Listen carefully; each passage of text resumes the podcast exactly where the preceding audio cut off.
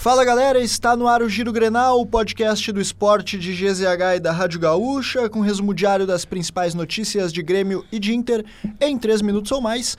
Eu sou o Nicolas Lira e hoje aqui comigo ele, Alex Torrealba. Tudo bom, Torrealba? Tudo ótimo, um prazer estar aqui mais um Giro Grenal desta quarta-feira, 29 de novembro de 2023. Vamos começar com o Grêmio? Vamos, o Tricolor recebe o Goiás nesta quinta-feira pela 36ª rodada do Brasileirão, há expectativa de que PP possa ser relacionado para a partida. Ele está afastado dos gramados desde o começo do mês, quando teve lesão muscular contra o Coritiba. Além da possível volta do meia, o técnico Renato Portaluppi já tem dois retornos confirmados volante Vila Sante e o zagueiro Bruno Alves, que cumpriram suspensão. E justamente por conta dessa volta do Paraguai, o Renato deve desfazer o esquema com três zagueiros com a saída de Gustavo Martins. O provável time do Grêmio tem Gabriel Grando no gol, Fábio Kahneman, Bruno Alves ou Bruno Vini e Reinaldo, e aí no meio Vila Sante, Carbajo, Ronald ou PP e Cristaldo, e na frente Galdino e Soares. E a administração da Arena espera vender 40 mil ingressos para o jogo entre Grêmio e Goiás nesta quinta-feira às 7 horas da noite. Até amanhã desta quarta, 20 mil já haviam sido comercializados.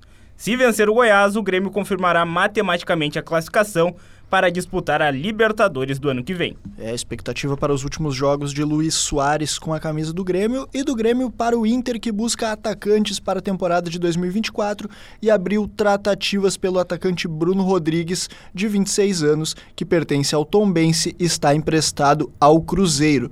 Os valores para a venda não são revelados pelo Tombense, que foi rebaixado à Série C, mas o valor especulado é na casa dos 21 milhões de reais. É, e o Inter joga logo mais contra o Cuiabá e todas as informações sobre esse duelo pelo Brasileirão você acompanha na programação da Rádio Gaúcha e em GZH. Siga o Giro Grenal na sua plataforma de áudio preferida, deixe a sua avaliação e ative o sininho para receber uma notificação sempre que um episódio novo estiver no ar.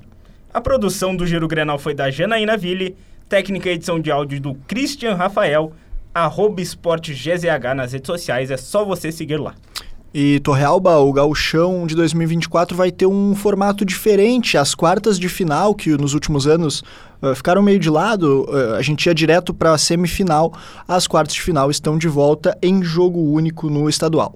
É, e além disso, ficou estabelecida a data de início da competição, dia 21 de janeiro, ou seja, oito dias antes do meu aniversário. Olha aí. E as finais estão previstas para dia 31 de março e 7 de abril. É Sabe que dias são esses? Não também não são as finais da, do gauchão, só isso. Perfeito.